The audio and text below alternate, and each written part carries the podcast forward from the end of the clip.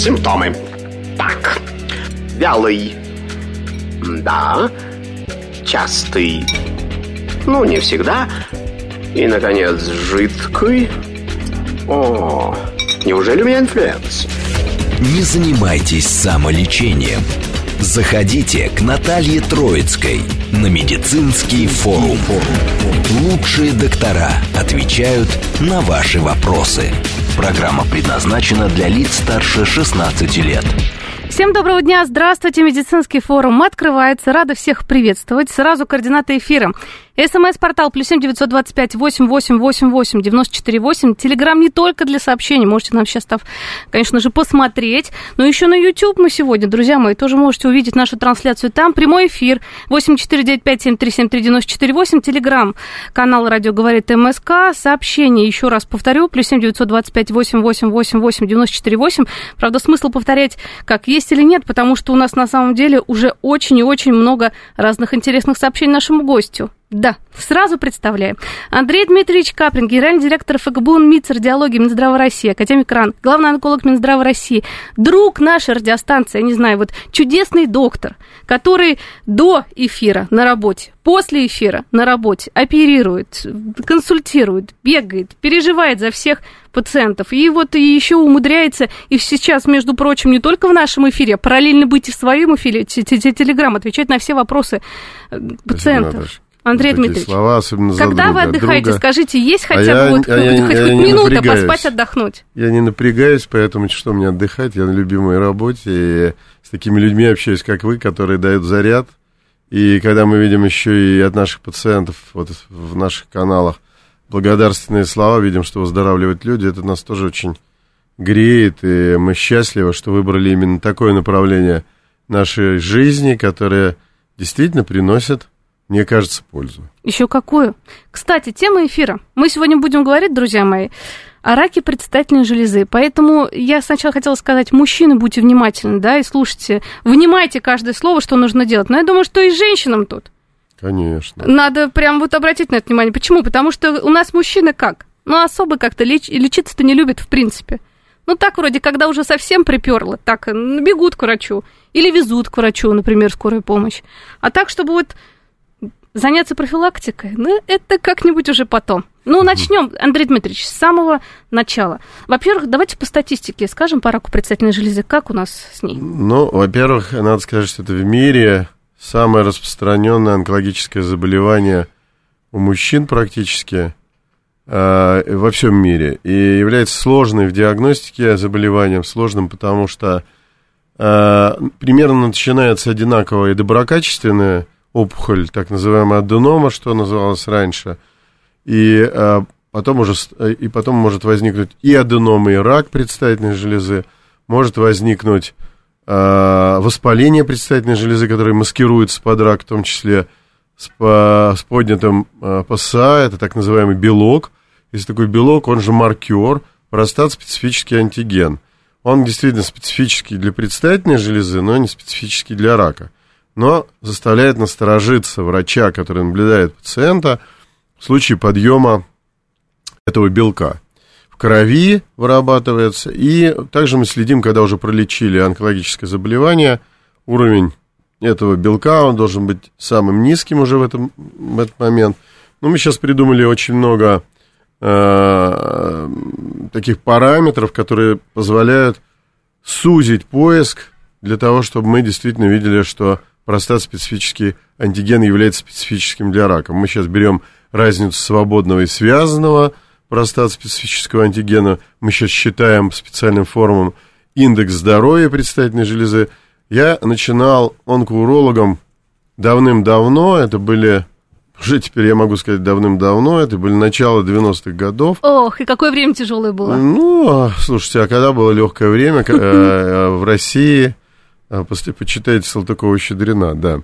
Ну, э, такая у нас страна, такая судьба, но я должен сказать, что тогда у нас, конечно, похуже было все с поиском, у нас не было таких ультразвуковых установок, у нас не было МРТ. Сейчас при МРТ наши диагносты говорят, например, что у нас, э, вот мы видим МРТ, сравниваем с простат-специфическим антигеном и видим очаги, похожие на рак. И мы уже можем даже совместить биопсию а, с ультразвуковым исследованием. Так называемая фьюжн биопсия в сложных случаях, когда картинка МРТ накладывается на ультразвуковую картинку, и уже с помощью датчика супер селективно берется этот анализ. Поэтому мы сейчас очень редко ошибаемся, ну, в серьезных клиниках, Да. конечно. Вот, редко ошибаемся, но тем не менее а, бывает, и видим, к сожалению, запущенные случаи рака предстательной железы, кстати, потому что вы сказали, вообще мужчина после 45 лет должен задавать простат-специфический антиген Так раз в многие год. не знают даже после 55, что такое ПСА. Я тестировала. Да, да, это правда, это правда, это, это наша, наверное, с вами недоработка, наша недоработка. И я, э, вот мы сейчас готовим очень интересную, очень интересные такие э, для больных беседы о болезни брошюры, которые мы попробуем распространять и в электронном виде, потому что мы видим действительно нашу недоработку. Всего сейчас на учете состоит более 300 тысяч пациентов Ага. раком предстательной железы в нашей стране. Это примерно 137,3 человека на 100 тысяч населения. Значит, из состоящих на учете где-то около 40% у нас же состоит 5 лет и более, Да. а это является серьезным показателем качества онкологической помощи. Чем больше их будет на пятилетнем учете, тем лучше. Потому что, ну, это средняя история. Понятно, что кто-то там 10 лет, кто-то 15 лет, ну, а кто-то меньше. Но пугают цифры, что при таком, в общем-то, заболевании, которое можно контролировать, 7,9% одногодичная летальность. То есть выявили рак предстательной железы, значит, он уже точно метастатический, и пациент погиб в первый год жизни. Это тоже наша большая недоработка. И в то же время в первой и второй стадии мы видим 56%, а надо бы видеть процентов 67. вот Это так. идеально. Ну, к этому, наверное, идем, Надо идем, идти идем. к этому и все делать для того, чтобы сократить эти проклятые а, 17,4%, которые а, четвертая стадия. Четвертая стадия железы, там, как правило, очень трудно что-то сделать, потом это очень низкое качество жизни пациента. Железа начинает расти, она прорастает, к сожалению, устья мочеточников, которые э, открываются в мочевой пузырь как- непосредственно рядом с предстательной железой, таким образом блокируют нормальный пассаж мочи, начинаются, значит, задержки мочеиспускания, страдают верхние мочевые пути. И вот такой вот запускается каскад, так называемый а, интоксикации из... Ну, то, что в народе называлось «моча в голову ударила».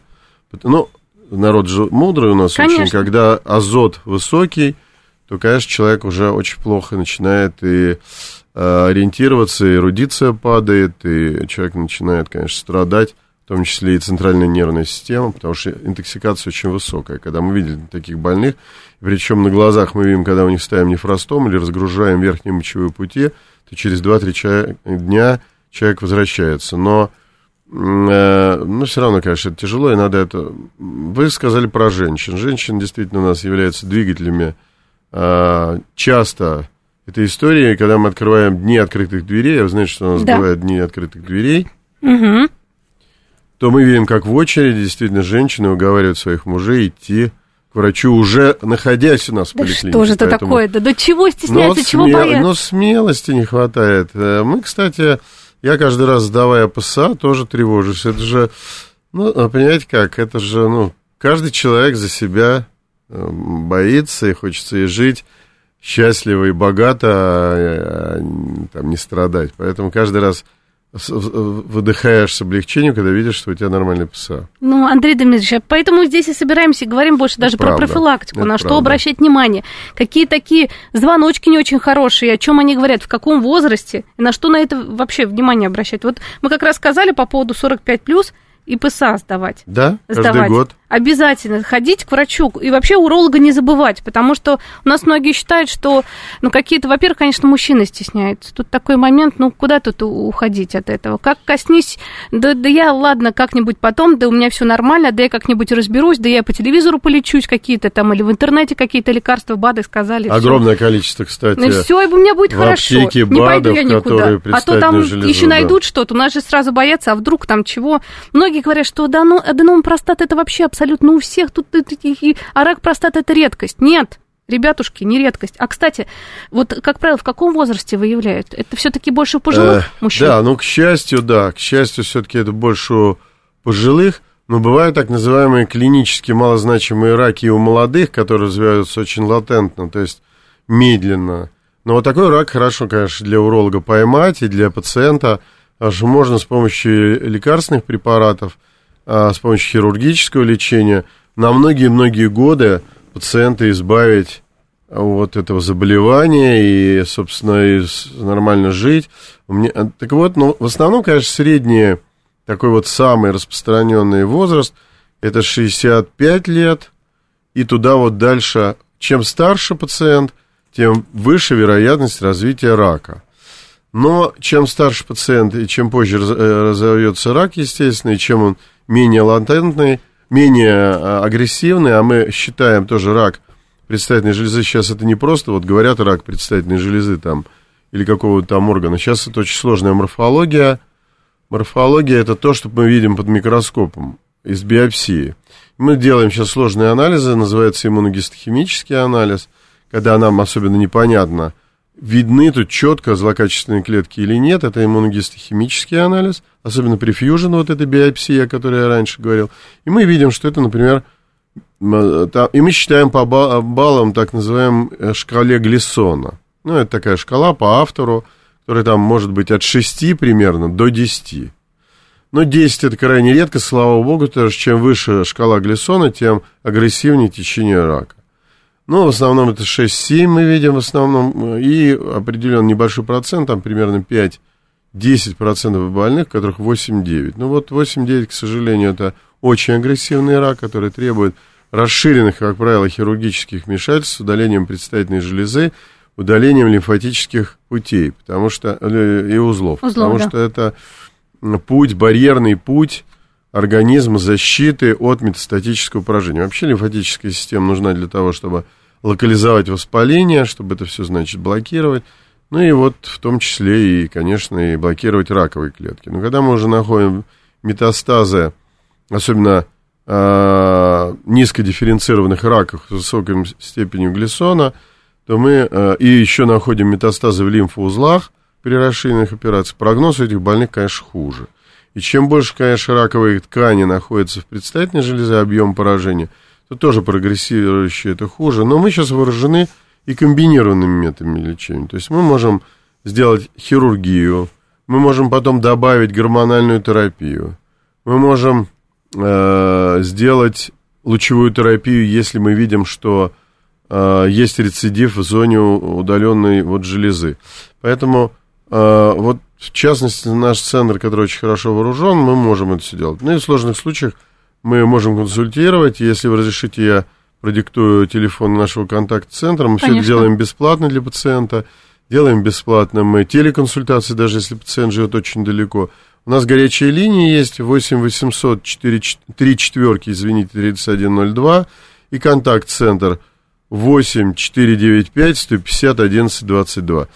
А Там подходят достаточно квалифицированные у нас диспетчеры, которые знают, куда вас отправить, к какому врачу, если вы очно хотите. Если вы хотите заочно, это тоже не проблема. Ну, так получилось, что мы все проводим консультации врач-врач. Потому что, конечно, пациента эм, просто нам очень долго выслушивать, и пациент будет говорить не то, что нам И история нужно там короткую быть, конечно, информацию, да, важно. выжимку, чтобы мы уже четко. А врач, конечно, квалифицированный, расскажет нам сразу, и вы, не теряя времени, получите ту э, информацию, которая вам нужна. Андрей Дмитриевич, а вот у меня все-таки вопрос, э, опять, э, для мужчин вот такой хотелось бы услышать совет. Вот 45 плюс, нужно идти сдавать ПСА. Вообще давайте поговорим про вообще, когда и как часто нужно к урологу ходить вообще. Мгм, мгм. Да, потому что профилактика, она одно из самых, ну, вот, ну это самое важное на самом деле в нашей Конечно. жизни. Потому что, вот вы же постоянно об этом говорите, все врачи говорят, чем раньше пациент пришел на ранней стадии, все будет у него хорошо и прекрасно. Чем позже он ходит, тем более вы говорите, вот та ж третья, четвертая стадия, которая, ну вот, вот прямо удивляюсь, ведь там же какие-то уже симптомы серьезные есть, но ведь ходят, ходят, пытаются что-то еще, самолечением какие-то ведь занимаются. В общем, смотрите, 45 плюс, мужчина идет к врачу, ПСА сдаем. Что мы еще? Какие вообще виды обследований необходимы мужчины сдавать вот даже по возрастам в течение жизни, чтобы не пропустить угу. эту болячку? Угу. Вот. Ну, не только эту, да. Ну, во-первых, давайте уже тогда поговорим по нижним мочевым путям и скажем, что э, аденом предстательной железы это ведь тоже заболевание. Его можно вовремя предупредить и аденому повлиять на аденому, чтобы она не росла. Воспаление прервать, потому что ничего хорошего нет, когда человек ночью, а э, проявляется это заболевание часто так называемым э, нижними симптомами нижних мочевых путей. Это нарушение мочеиспускания, это остаточная моча, это рези при мочеиспускании, это так называемая ночная апалакиурия, то есть э, когда человек ночью начинает часто вставать в туалет. То есть он не высыпается, надо же уснуть, потом идти на работу. Человек, конечно, это, это может давать и доброкачественная история. Поэтому здесь нужно идти к врачу, и, и понятно, что уролог, ну, помимо профилактики рака предстательной железы, назначит препараты, которые сделают облегчение. Есть, более того, препараты сейчас на нашем вооружении, они не агрессивные препараты, которые позволяют уменьшить объем предстательной железы, и воздействовать так на стромальные клетки, из которых предстательная железа, собственно, состоит, чтобы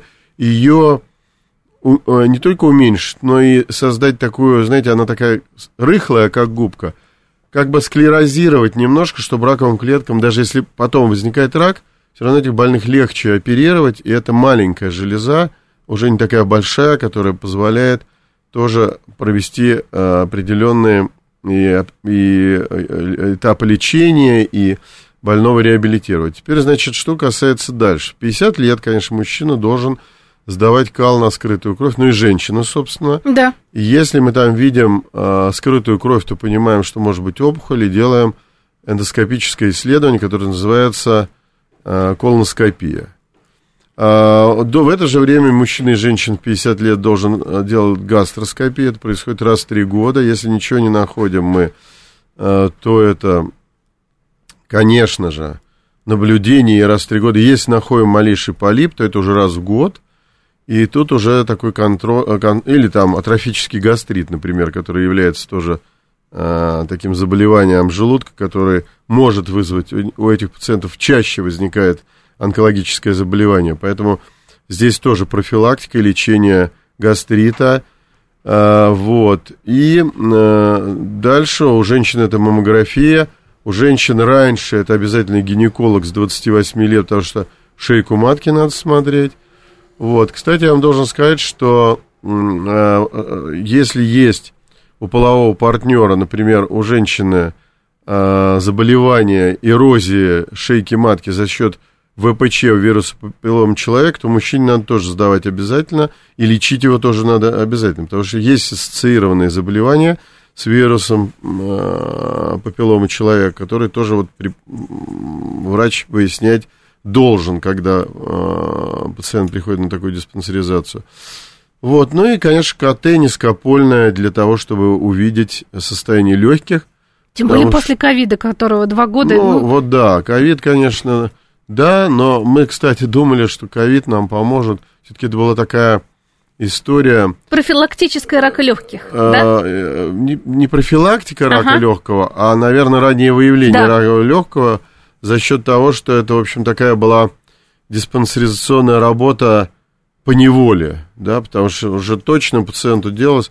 Но вот мы увидели, к сожалению, что все не так потому что вот это вот воспаление, а, которое в легком происходило на фоне ковида, не позволяло увидеть небольшие образования. Поэтому мы не получили значимого эффекта, мы об этом говорили много, значимого эффекта в этом отношении.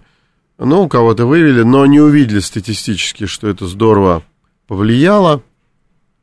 Тем не менее, это нужно делать, потому что, к сожалению, ни рентген легкого, ни а, а, особенно вот, а, ну, другие там, знаете, виды обследования, такие как там флюорография. Да. Вот говорили о какой-то флюорографии. К сожалению, флюорография видит рак легкого, это уже огромное образование, и тут уже нечего делать.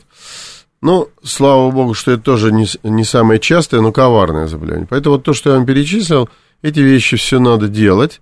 И, конечно, надо сдавать общий анализ крови и эм, биохимию крови, потому что есть свои там вещи, которые позволяют, мы говорим, мы же говорим вообще о здоровье. Конечно. Поэтому мы, мы должны а у нас организм, ну, что все, и все, что холестерин, Конечно. и кровь, сахар э, в крови. Мы должны, конечно... Ну и, конечно, подвижный образ жизни, э, нормальная масса тела, э, достаточно и хорошие эмоции. Да. Всё и меньше важно. мяса я еще хотела добавить. Мы об этом Красное постоянно мясо говорим. очень не полезно, к сожалению. Красное мясо не полезно. Злоупотребление алкоголем не полезно. И, конечно, а курение это вообще бич ужасный, который ну, увеличивает э, вероятность заболевания онкологическими нашими всеми болезнями в 30 раз. Причем не только, вот многие Да. думают, рак легкого и все. Нет, там все Там подряд. много, там рак мочевого пузыря, там кишка, там пищевод, там, в общем, хватает. Но мы возвращаемся к раку предстательной железы. А, кстати, по поводу факторов риска вот возникновения этого рака. Это вот все Мгм. то, что мы перечислили? Не Неправильный только, образ есть немножечко жизни? там семейный рак, есть семейный рак. То есть, когда мы выясняем, что, например, у нас есть пациенты, у которого дедушка болел, отец, еще и брат. Ух ты. Есть такой семейный, есть семейный, но небольшой процент, но он есть. Поэтому, если у вас в семье есть рак предстательной железы, дорогие коллеги по предстательной железе, Мужчина, это вот к Да. вам было так, так? я думаю, Ага. что надо, конечно, вам раньше ходить и понимать, что вам точно надо э, исследовать, потому что это имеет значение. Наследственный рак имеет. Но остальное, конечно, тоже имеет значение. И все-таки самая главная история при предстательной железе – это э, ежегодный, э, ежегодное, ежегодное обследование. Вот ПСА. А, кстати, есть как-то вот... э, И ультразвук только- предстательной железы, и ректальное исследование, пальцевое ректальное исследование никто не отменял, это во всем мире. Надо смотреть предстательную железу пальцем, а, э, смотрит уролог, он знает определенные признаки, которые должны быть при том или ином заболевании на ощупь. Мгм. Это тоже важная история. В общем, бояться не надо. Надо идти, делать это всё и не стесняться. Нет, Полдня вы затратите. и. Конечно, зато потом спокойно. будете абсолютно спокойны, потому Спокойно. что вот если мы сейчас коснемся вот про диагностику поговорили, Мгм. коснемся уже лечения, и хотелось бы, конечно, даже мы немножко вначале поговорили про стадийность, да, про самые страшные моменты сказали, когда уже 34 стадии, метастазы и все, что хочешь. И с этим сложнее, еще, еще, еще какая опухоль, какой это рак, агрессивный или нет. Но все-таки первая, вторая стадия, как правило, как лечится? Вот если вот мужчина молодец, хвалим, пришел, все, сказали так, дорогой человек, что-то у вас здесь не то. И, кстати, вы знаете, по поводу ПСА, вот очень часто вопросы задают мужчинам. Скажите, ПСА, вот, например, я пью антибиотики, лечусь от чего-нибудь другого. ПСА в это время надо сдавать, либо подождать? Как вот какие-то вот есть такие моменты, э, что, может быть, ПСА он не совсем достоверный получится, если человек или лечение Да, проходит, он, или я еще говорил, что-то. что надо будет еще несколько параметров брать, чтобы было пон- понятно, что все-таки рак не рак. Потому что бывает, что воспаление тоже поднимает простат-специфический антиген. Вот так вот. Так что тут уже будьте абсолютно здоровыми, тогда идите в лабораторию и сдавайте анализ э, на ПСА как раз. Ну что, мы послушаем, что в стране, в мире происходит. Новости наши послушаем, дорогие. А потом, конечно же, вернемся и продолжим общение, и СМС, и, в общем, вообще вс- все вопросы от слушателей будут Андрею Дмитриевичу заданы. Симптомы. Так. Вялый. Да. Частый. Ну, не всегда. И, наконец, жидкий. О, неужели у меня инфлюенс? Не занимайтесь самолечением. Заходите к Наталье Троицкой на медицинский форум. Лучшие доктора отвечают на ваши вопросы. Действительно, не надо заниматься самолечением. Нужно идти к хорошим врачам, вылечиться, быть абсолютно здоровым. Сейчас вот это касается, конечно, всех слушателей, но в частности мужчин. Почему? Потому что сегодня программа больше для вас. Хорошо, Андрей Дмитриевич, сейчас меня поправите. Для женщин тоже. Говорим сегодня о раке предстательной железы. Как не пропустить? И, кстати, вот по поводу симптомов. Давайте еще раз напомним, какие симптомы уже говорят, что что-то там не так. Конечно, я понимаю, что симптомы, как правило, это уже какая-то серьезная стадия идет заболевания. Ну, это, конечно, нарушение мочеиспускания, это а, снижение напора мочеиспускания, это болевой синдром промежности, это боль над лобком И вот эти вот вещи должны уже насторожить человека, что есть проблема. Ну, а если появляется еще и кровь в моче, вообще, я должен сказать, как онколог, что появление крови в любой физиологической жидкости и у женщин вне определенного э, гормонального периода, понятного, Да. это э, симптомы, которые нужно срочно, срочно с ними обращаться, что это могут быть проявления, в том числе и распада ткани, который бри- бывает при раковой опухоли. Так что, дорогие друзья, обращайте на себя внимание, честное слово. Давайте мы сейчас про лечение поговорим, Мгм. ракопредстательной железы. Мгм. Какие вообще методы современнейшие существуют и применяются, и на стадиях, конечно же. Потому что я просто знаю, что первая, вторая стадии, там практически раз-два, и все хорошо. Человек приходит просто наблюдаться. Но, конечно, мы по всем моментам... Хотя, опять же, какая опухоль вы мне сейчас поправите? Может, на первой, второй стадии, да, что-то быть? Мы очень многого достигли в лечении рака предстательной железы. Если говорить о ранних стадиях, человек здоровый по другим э, э, симптоматическим, там, по сердцу, по диабету, вот, вот ну, как бы условно э, мужчина, которому можно провести любые методы лечения, ранняя стадия. Значит, это, как правило, все-таки хирургия с удалением железы и лимфодиссекции различных совершенно направлений хирургии, роботическая, лапароскопическая, открытая и так далее. Это, как правило, методы более щадящие, называется это брахитерапия. Кстати, вот брахитерапия, сейчас я расскажу этот метод, который очень хорошо освоен в городе Обнинск, в нашем, одном из наших центров, который состоит э, в структуре нашего объединения, которое называется Национальный медицинский исследовательский центр радиологии. И, кстати, вот телефоны, которые я вам тогда давал, они являются общими. Поэтому диспетчер представляет, куда направить пациента. Так вот, брахитерапия. Брахитерапию мы проводим несколькими способами. Это лучевая терапия источниками, которые вживлены, могут быть в железу, радиоактивные источники. Йод-125 мы, кстати, получили с коллективом э, и выпускающим эти источники физико-энергетического института имени Липунского и нашими многоуважаемыми коллегами из Обнинска мы получили э, государственную премию в 2017 году в области науки и техники, и за это время спасли очень много людей. Что сначала препарат был только немецкий. Значит, потом мы с, э, делаем брахитерапию высокодозную, э, иридием 90-м, который э, извлекается потом этот источник из железы, и человек находится... Но, правда, это, э, это проводится два раза. С чем э, этот метод менее вот, радикальный? Ну, то есть это должно быть... Это врач все равно должен решать. А, Мы спрашиваем только пациента, когда вот совсем все одинаково, можно и то, и другое сделать. Кто-то страхуется, говорит, вот мне нужна хирургия, а кто-то говорит, мне нужна брахитерапия. А, вот брахитерапия не влияет никак, и мы никак не можем воздействовать на лимфатические пути, потому что а, лимфатические узлы удаляются во время хирургического лечения, а здесь нет. То есть и лучевая терапия дистанционная, причем различными совершенно методами, различными аппаратами. Обычно у нас сейчас очень мощная и высокорезультативная лучевая терапия. Но тут э, есть тоже различные сложности, которые надо определять с врачом. Мы сейчас поговорили о ранних стадиях. Да. А, поговорим о стадии более продвинутой, к сожалению, когда мы видим, что уже есть большее распространение, чем локальное. Тогда это, как правило, гормональная терапия, которая позволяет железе уменьшиться и уменьшить, э, уменьшить в том числе в том числе и метастазы в лимфатические узлы, и все равно потом через 2-3 месяца больному провести один из видов лечения, то есть там а, радикальную простатэктомию, уже, как правило, не брахитерапию. Бывает, что лучевая терапия тоже а, имеет право на жизнь, особенно если больной соматически а, отягощен.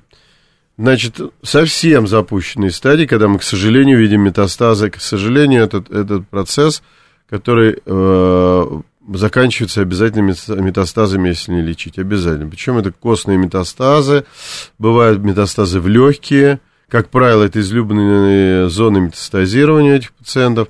Что тогда? Раньше эти больные считались уже некурабельными. То есть мы назначали гормональную терапию, у каждого она по-разному, у кого-то она действует год, два, три, потом начинается все равно так называемая гормонорезистентность, и рак переходит в кастрат-резистентную фазу.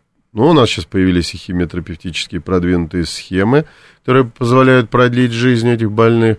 Специальные лекарства, воздействующие на метастазы в костях. Но что у нас появилось? Сейчас это действительно революционно. Помните, мы с вами все время говорим о радионуклидах. Да.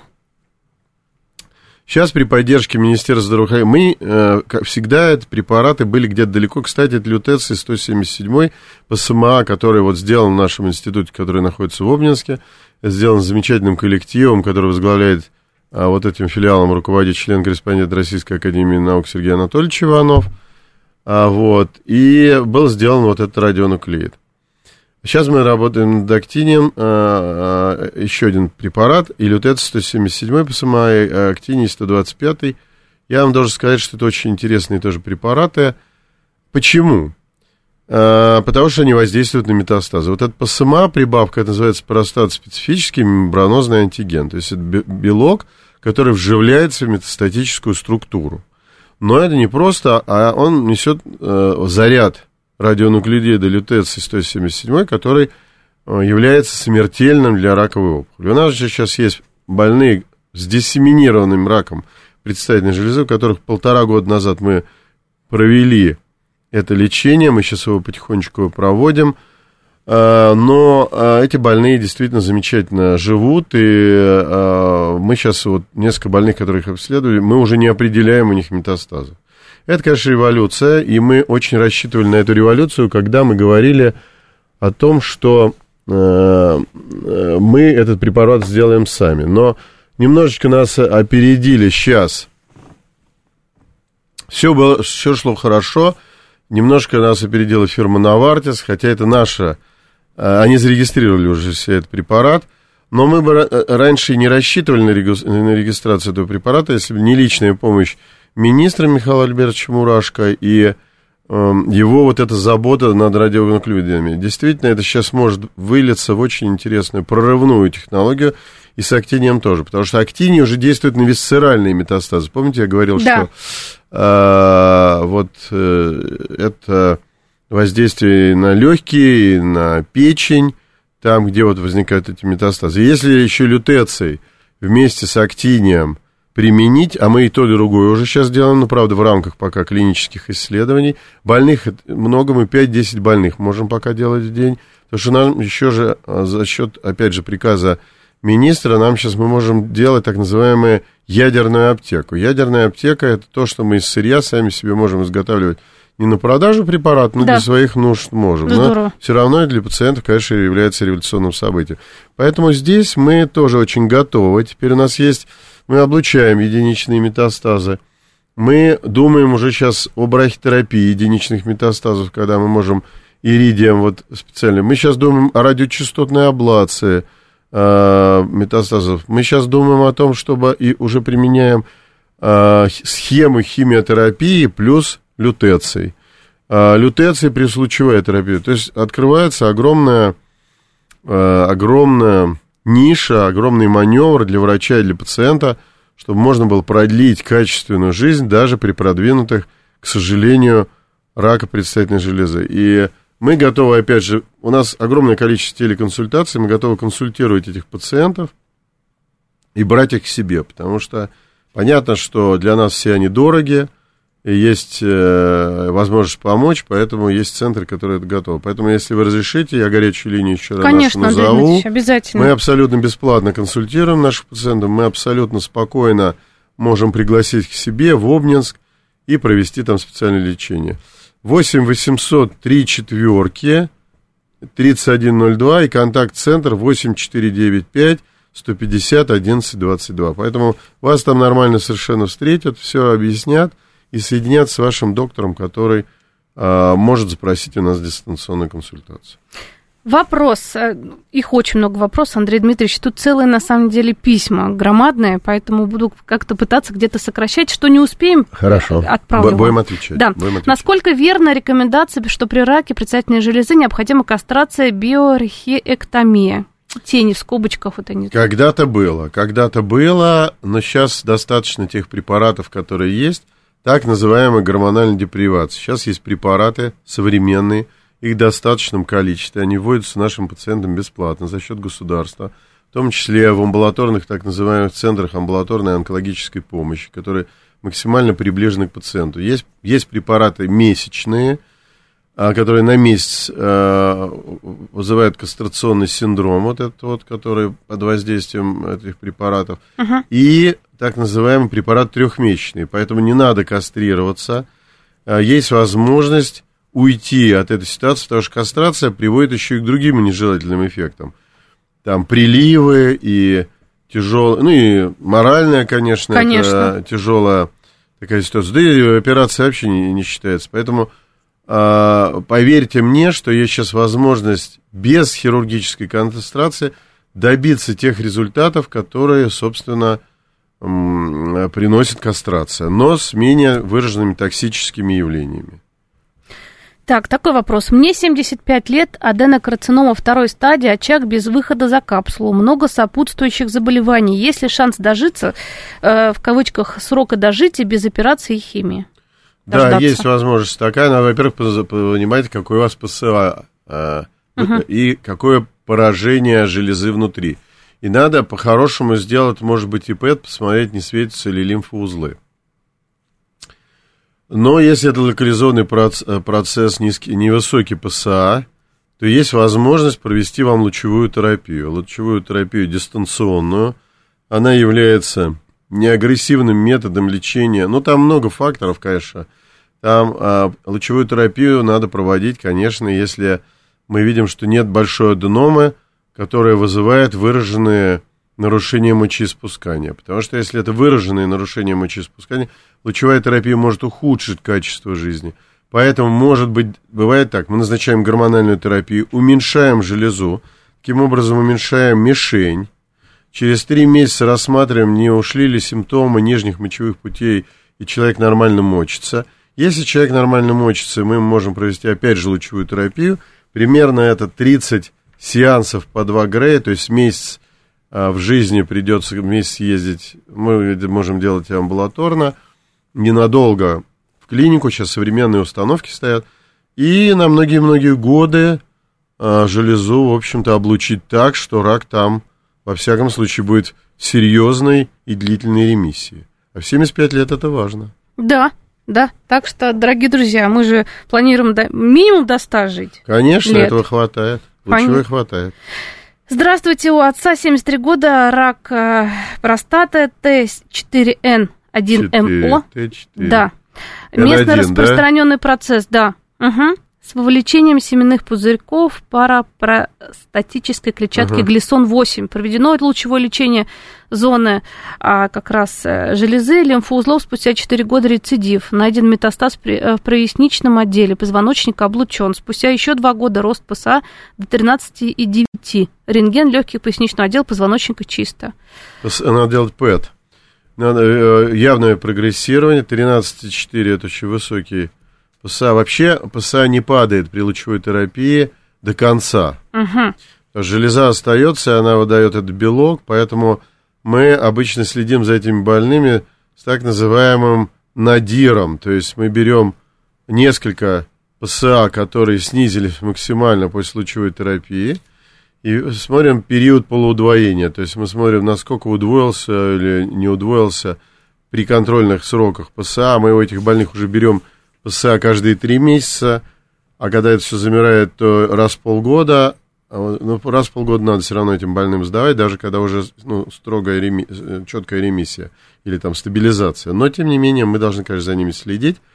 И при подъеме ПСА мы начинаем бить тревогу. И надо искать, значит, э, искать э, очаги метастазирования. Как правило, мы вводим специальный радионуклеид с ПСМА, это или с холином, э, или с галлием исследований, но лучше всего с ПСМА, с э, белком, э, который специфичен для опухолевой клетки предстательной железы. Поэтому надо посмотреть, где засветится, и надо исследовать кости, и надо видеть, почему 13,4. 13,4 это высоко. Что если это костное поражение, или, может быть, и в этой же зоне прогрессивный рост, надо посмотреть. Когда может быть химиотерапия? В общем, мы готовы даже дистанционно здесь, кстати, провести э, телеконсультацию. Спасибо. Тут следующий вопрос от Никиты. Подскажите, пожалуйста, при моем хроническом простатите, ну, в общем-то, нормально, все с мочеиспусканием, но как только любое простудное заболевание начинает вставание ночью, это нормально или нет? Ну, вот, э, вот, Андрей ну, Дмитриевич. А Никите-то сколько лет? Никита не написал, сколько лет. Ну, от возраста тоже это зависит. Надо посмотреть, измерить железу, какой ее объем, не, не является ли это механическим раздражением шейки мочевого пузыря.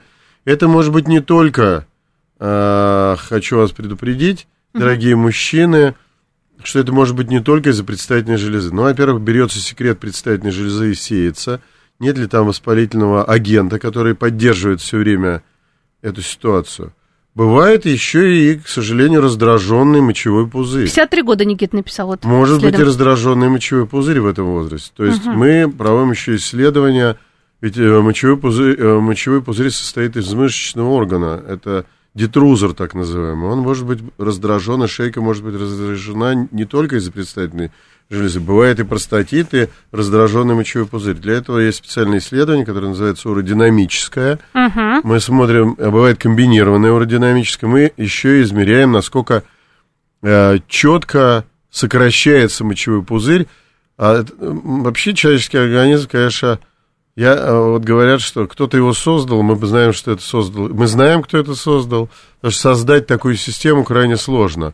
Это э, вовремя должна открыться сфинктер, удерживающий мочу на предстательной железе, и сократиться стенка мочевого пузыря.